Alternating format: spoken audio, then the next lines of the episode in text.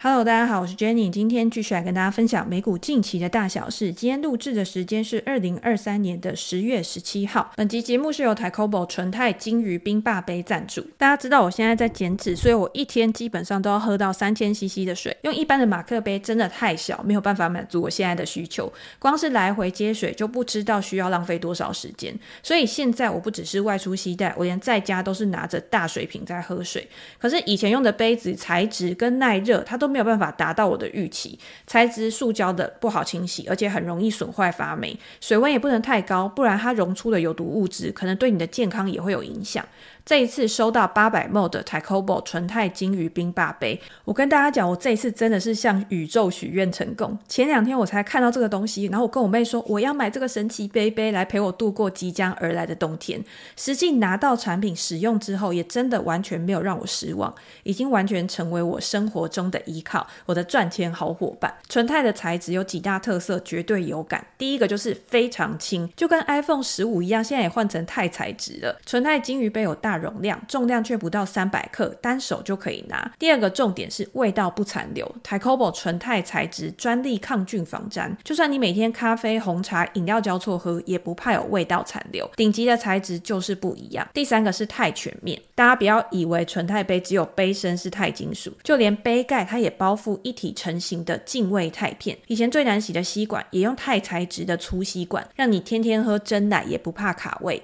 总之，我真的超级喜欢这个纯钛。金鱼杯，看看杯盖上的小金鱼有多疗愈，在家看盘、工作的时候都可以增添更多的情趣。多喝水也让我们在工作或看盘的时候脑袋更清楚。出去玩的时候用环保杯还有五到十块的折扣。可爱的鲸鱼杯是一个会赚钱的好杯杯，不愧是冰霸杯的天花板。鲸鱼杯用起来真的太不一样，推荐给大家。我会把链接放在资讯栏，再输入我们的专属折扣码 JC 二五，全部都大写，就可以再折二十五元。大家有兴趣的话可以点过去参考。好，那我们当然要回归美股市场。我有在我的 Podcast 留言看到大家讲说，诶，为什么最近变得好像很像在念稿的感觉？那我觉得可能是忘了。提醒大家，我现在早上的这个节目呢，因为是日更嘛，然后我也会用投影片，所以我主要会放在 YouTube 平台上面给大家搭配投影片来看，我觉得会更清楚。但是这会发生一个问题，就是你今天在用投影片讲话的时候，跟你之前在用 Podcast，其实它的模式是有一点不一样的，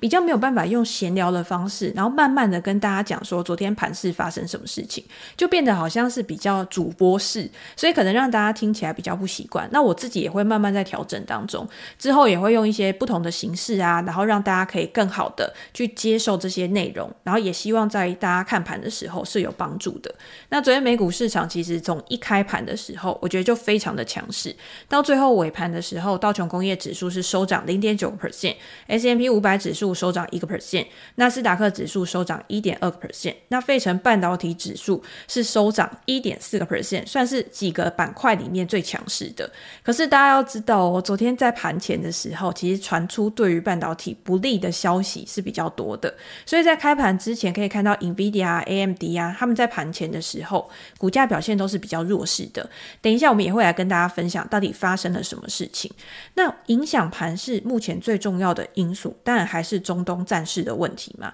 今天不知道到底未来会发生什么事情，可是你可以看到拜登也出来讲话了，或者是像俄罗斯的普丁他也出来讲话了，很多人都很努力的希望。这个战事不要再一直的蔓延下去，去影响到全球的经济，整个市场的恐慌情绪是有下降的。今天就算不是看股票市场，我们可以从油价或者是金价这些价格都会比较领先在市场的情绪之前。或者是实际发生事件之前，大家都知道投资界就有一句老话嘛，买在预期，卖在实现。等到事情真的发生的时候，反而是价格的一个反转点。就像我们昨天在讨论 Howard Marks 的 Memo 的时候，他也会告诉你，当大家对于债券市场最为悲观的时候，价格跌到最低的时候，有可能就是进场的买点。那这个时候，他提供给你的债券殖利率也是最吸引人的。可是为什么债券殖利率会飙高？原因就是因为需求降低，所以它必须要把利率拉高之后，他才有办法去吸引投资人把资金去投入。这个反而是跟投资人的心理是产生一个很大的矛盾。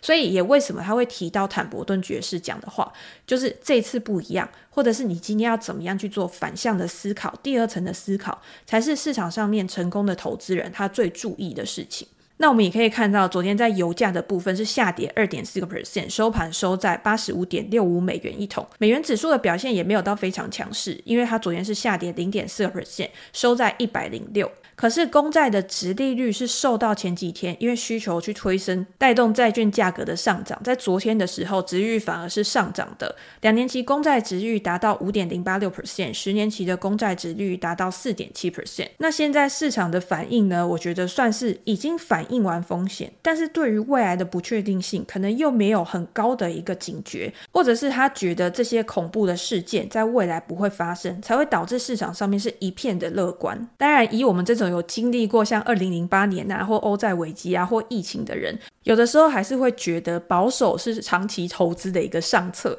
即便这些事情不会发生，你在心里面还是要有一个底。当未来有突发状况的时候，你要怎么样去做更好的一个应对？现在有很多的分析师其实还是看涨油价，他们认为说，如果现在的中东战争在持续的扩张的话，油价有可能会上看到一百美元一桶。像总体经济的专家亚丹尼他就表示说，现在的地缘政治风险啊，会导致油价的上涨跟股价的下跌，但是程度度的差异取决于这场危机是不是会演变成另外一场长期的抗战。比如说以色列跟伊朗之间的战争，那就有可能会去引发更多的冲突。但是现在绝对不会有人告诉你说未来一定会怎么样，也就是未来的市场仍然是存在不确定性的。好，那所以今天大家对于不确定性的忽视，大家是把目光放在哪边？我觉得大家还是把一些乐观的情绪去放在第三季的财报上。在上个礼拜银行股公布财报之后，其实很多都是优于市场的预期的。高值利率对于银行带来的冲击，好像没有到大家预想的那么大。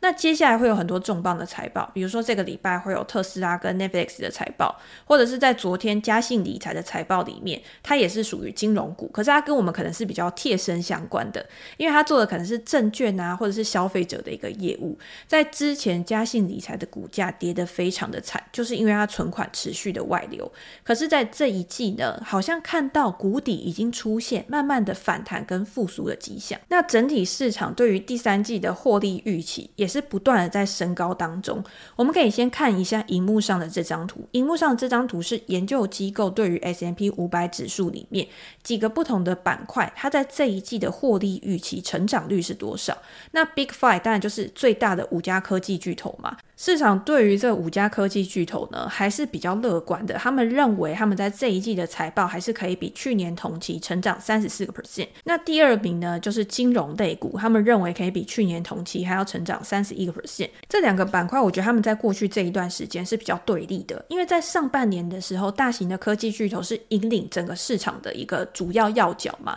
所以它的不管在股价表现、获利能力的表现都非常的好。可是上半年的时候，三月的金融风暴造成了很多的银行股估值大幅的下调，大型的银行可能没有什么感觉，因为他们很快就反弹了。但是中小型、区域型的银行到现在可能都还在低档去做一个震荡，所以他们算是谷底复苏的一个转机概念股吧。可是相比于大型科技巨头，他们现在的估值还处在比较高的一个水准。比如说像是苹果公司或者是微软这两家公司，在上半年的时候，股价表现也非常的强势，他们现在的 forward PE 大概是二十七倍跟二十九倍，都是高于过去十年的水准。如果你相对于整个市场来看，目前的一个 forward PE 大概是在十八倍，它也是比整个大盘还要贵的。那这个时候大家就要去思考，那是什么原因让他们有溢价？有的时候它估值比较贵，并不代表说它就是比较昂贵的股票，你就不能买，而是它今天它是有原因的，它有竞争优势，或者是它有定价权，它在产业中的领导地位去支撑它的一个估值。所以接下来的财报，大家就可以去看这几家公司，他们在过去这一段时间，他们在 AI 的领域上面布局啊，或者是 Apple，它在新手机的一个销售上面，是不是可以优于市场的一个预期？但是大家可以看到哦，昨天科技巨头里面，Apple 的股价是比较疲软的，它到最后收盘的时候，没有像大家一样是收在平盘之上，反而是下跌零点零七个 percent。原因就是因为有消息传出来说，Apple 的手机在中国的市场销量并没有大家预期来得好。根据投资公司 Jeffers 跟另外一家第三方的研究机构都表示说，iPhone 十五在中国的销售啊，今天不管是受到经济趋缓的一个影响，或者是华为新的手机的影响，让它与之前上一代的 iPhone 十四相比，它的销量是下降了两位数。那当然，对于 Apple 的财报上面就投下了一个隐忧。你今天如果销量不好的话，那中国又是 iPhone 非常重要的一个市场，那会不会去影响到它在获利能力上面，也没有办法有很好的一个提升？这一次如果它真的下滑那么多的话，也是它二零一八年以来在中国表现最差的一次。当时二零一八年发生了什么事情？就是中国的国产品牌，像是 OPPO、VIVO 这几家公司，它的手机出来也是吸引了当地的消费者，去排挤了 iPhone 的市占率。那大家知道这一次华为的手机推出来之后，不知道是不是因为爱国情操大爆发，所以它手机一出来预购就已经销量一空了嘛？那分析师也有预期说，华为的这个新的旗舰手机在未来的销量会持续的提升，所以也是因为这个消息才去压抑了苹果的股价。那当然，我觉得最重要的还是真的实际财报出来之后，到底表现是怎么样？如果真的是如市场预期的一样，就是表现真的开始走缓的话，那对于 Apple 的股价就会造成压抑。对于整个大盘来说，我觉得它的影响也不容小觑。但是如果财报出来了之后，真的是好于市场的预期的。那就表示说，这个消息出来也是虚惊一场。下一次 Apple 的财报是在十月二十五号的时候会发布。我觉得，如果大家现阶段想要去买 Apple，因为你觉得它如果受到压抑之后催化剂，你再买的时候就来不及。你还是可以去看它的 PE，也就是本益比的表现。像现在我们刚刚有讲嘛，Apple 的 Forward PE 大概是在二十八倍、二十九倍左右。那相比于过去，大概是在二十五倍。你现在还是略高于过去的一个平均水准。在你认为 Apple 的基本面，它的营运状况不改变的情况之下，我觉得在平均水准附近就是可以开始慢慢去做分批布局的。也就是 Apple 在未来这一段时间，如果它再有显著的拉回的话，就长期投资人来说，我觉得确实是一个可以去试单的一个机会。好，我们先把它拉回来，就是先不要讲个股，先去讲产业的一个部分。所以你看盘面上面 S M P 五百指数的十一大类股里面。全部都是上涨的，表现最好的就是非必需消费，上涨一点六二 percent。那另外呢，像是通讯服务、工业、金融或者是必需消费，也都有一个 percent 以上的一个涨幅。基本上就是全部的人都表现得非常乐观，所以才会激励百花齐放。那我们可以看到半导体类股基本上是有一点开低走高的情况，在盘前的时候，我们刚刚一开始有提，它表现是稍微比较弱势的。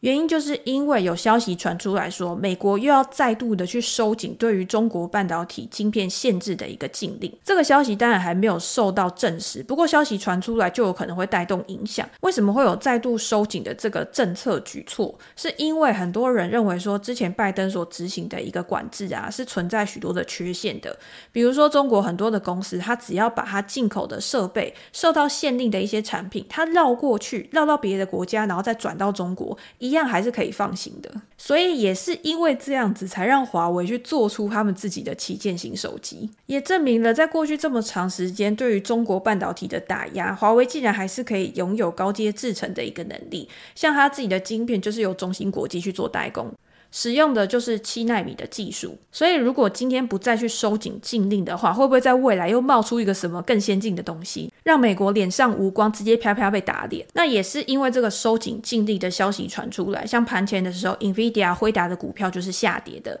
因为辉达之前在美国的禁令之下，他有去改款他的晶片，比如说之前的 A 一百，它就把规格降低，改成 A 八百的晶片，开发出可以给中国业者使用的 H 八百的晶片，它的客户也包括了像。阿里巴巴啊、腾讯啊、百度啊，或者是 TikTok 的母公司字节跳动这些公司，因为他们对于大量的数据处理、更高效的一个数据传输是需求非常大的。那如果未来又有一些其他政策上面的变化的话，对于这些在中国曝险比较高的公司，是不是又要带来新一波的冲击？根据《金融时报》在八月份的一份报道，中国的科技巨头向 NVIDIA 去购买这些晶片的规模大概是达到五十亿美元以上，然后在今明两年会持续的去做一个交付。那当然现在就是还有未知数嘛。但是以昨天的股价来看的话，开低走高，我觉得市场对于这个禁令可能它也还没有到非常迫切的感受到那个危机感。那除了 IC 设计以外，像我们之前提到的半导体设备类股，或者是像记忆体相关的公司，其实也都有受到中国禁令的一个影响。那今天因为时间不够，我们就不一个一个拿出来讲。但是我觉得这个整体的半导体公司，大家都可以是去关注的。如果你想要更进一步的去了解整个目前的现况，或者是针对个股的分析，还有财报的一个数据的话，我在我的 Press Play 专栏也都有提供分析的文章，大家可以点过去参考。现在在专栏里面，我也有提供 Lie 的群组，因为可以更及时的去分享我的想法，跟我看到比较重要的消息。加入专栏，然后就可以点选 Lie 群，然后去做一个加入。好，那另外美股个股上面的消息比较重要的，还有 Lululemon 这家公司，在上个礼拜六的影片里面有跟大家分享说，微软终于完成了对于暴雪的交易，所以现在暴雪它如果被收购下市之后呢，S M P 五百指数就多出一个空位，那现在就是由 Lululemon 去做一个填上，所以在加入 S M P 五百指数这个催化剂之下，昨天 Lululemon 的股价大涨超过十个 percent。那我之前一直都蛮喜欢 Lululemon 这家公司，也跟大家介绍过很多次，我觉得它的基本面一直都是蛮好的，而且我在最早，我记得好像是一五一六年那个时候注意到这家公司。我就一直觉得它是一家很好的成长股，原因是因为它持续的在扩展它的产品，比如说从女性的服饰，然后扩展到男性的，去增加它的受众，然后去增加它的产品线。另外就是在国际市场的扩张上面也非常的积极，所以今天如果你可以有更多的营收来源的话，就会去推升营收更快的成长。那 Lululemon 在二零二零年、二零二一年的时候，也开始去做收购的动作。第一个是收购 Mirror 嘛，但是现在看起来好像状况是不太好。可是上一次的一个催化剂，就是他跟 Peloton 之间的合作。现在 Lululemon 还引进了 Peloton 的线上课程之后，它可以提供给他的客户更完整、更一体化的服务，将线上跟线下去做结合，将软体跟硬体去做结合。我觉得这对于他来说算是一个比较高效率的，因为你不需要花更多的。成本，可是你可以达到更好的效益，所以这对于公司的长远来说一定是一件好事。那如果我们看上一季 Lululemon 的财报的话，它的营收比去年同期也是成长了十八个 percent，获利也是优于市场的一个预期的。同店销售成长也是达到两位数，成长十一个 percent。那除了这个之外呢，公司也回购了股票去激励市场的一个买气嘛。所以在这一段时间，大家也可以看它的股价，我觉得算是蛮稳定的。那剩下就是考虑说，要不要因为它长期的愿景去布局它的股票，那你就可以去参考它的一个合理估值。好，最后我们来聊一下嘉信理财最新的财报。昨天嘉信理财公布财报之后，收盘上涨四点七个 percent。那如果你去看它的一个整体财报的话，你不会觉得嗯，有什么原因可以去激励它股价大涨？它的营收比去年同期还要下滑了十六个 percent 到四十六亿美元，经调整后的净利也是下滑了三十一 percent 到十五亿美元，每股盈余零点七七美元是优于市场的预期。的，也就是它之前非常的烂，所以它现在呢，只要有一点点好，市场就会觉得非常的乐观。那为什么今年嘉信理财的股价表现得这么的差？今年以来下跌的三十六 percent，原因就是因为在三月的银行危机之后，客户的存款一直大幅度的流失。本来你今天你到嘉信理财想要做理财啊、交易这些服务，但是因为现在市场的震荡，股债同跌，那你钱放在嘉信理财，可能又没有办法得到很好的利息收入。那那大家当然。都是想把钱去移到别的地方，比如说货币市场基金啊，或者是一些利息可以更高的地方。那当嘉信理财它的存款开始流失的时候，它可以去动用的弹性当然也就越少啊。你今天你存款流失，等于是你账面上的资产变少。不管你今天是要在放贷，或者是投资，或者是去做其他的一些支出的话，都会遇到非常大的一个困难。比如说在这一段期间，嘉信理财它需要融资，可是它就必须要用更高的融资成本去拿到这些钱。那这一季呢，你就可以看到它的一个利息支出跟它的利息收入相比，它反而跟其他的银行不一样。它的净利息收入是从二十九亿美元下滑到二十二亿美元，比去年同期还要下滑了二十四 percent。在这一段时间呢，嘉信理财也同步的在处理他之前收购 TD 之后的客户转换。可是有一些客户他用到嘉信之后，他觉得非常的不习惯，所以他也跑到别的券商去。又让嘉信理财再次的去流失它的一个用户跟它的交易量。那嘉信理财，你今天在交易的时候，你也会有交易的手续费啊，其他咨询的费用产生。在这一季，你就会发现客户的交易频率跟每日的平均交易量都是下滑了。好，那我们刚刚讲的全部都是不好的消息嘛，大家就会想说，这么多的利空消息，那为什么股价还会涨？原因就是因为嘉信理财的管理层表示说，虽然现在我们还是处于非常困苦的时期，但是目前看起来情况确实是有好转的。比如说，他们发现从九月以来，银行转存存款的比率开始持续的上升，原因可能是因为现在市场非常的震荡，可是债券的殖利率可能攀升之后，或者是在联准会开始要去改变他们的态度的时候，客户更愿意去保留他们的现金，在适当的时机去投入市场，